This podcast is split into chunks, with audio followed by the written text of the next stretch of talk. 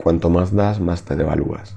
Y es tu mentalidad de víctima. Si no hago esto, me rechazan. Si no hago esto, me dejan de hablar. En lugar de pensar, ¿por qué permito? Que alguien que me trata como si yo fuera alguien sin valor, encuentre en mí alguien que reacciona como si no tuviera valor. Esa es la pregunta. Y a esa pregunta generalmente suele haber una respuesta muy habitual y es el miedo. Tengo tanto miedo de que esa persona se enfade conmigo. Pero no es miedo al enfado realmente. El final del camino es miedo a lo que puede pasar si esa persona se enfada. Y ahí están algunas de las cosas que te he dicho antes.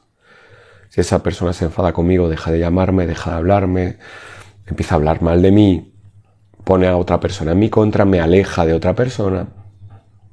Ese es el miedo.